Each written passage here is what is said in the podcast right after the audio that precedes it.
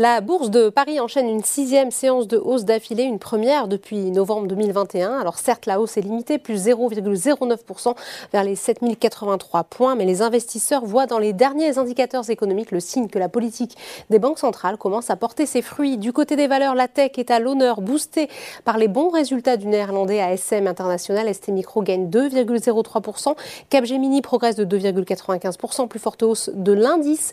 Le groupe est aussi soutenu par un relèvement de recommandations de Barclays sur la valeur de pondération en ligne a surpondéré. Téléperformance avance de son côté de 1,55%. À l'inverse, le secteur du luxe se replie malgré les bons résultats de Richemont et de Burberry.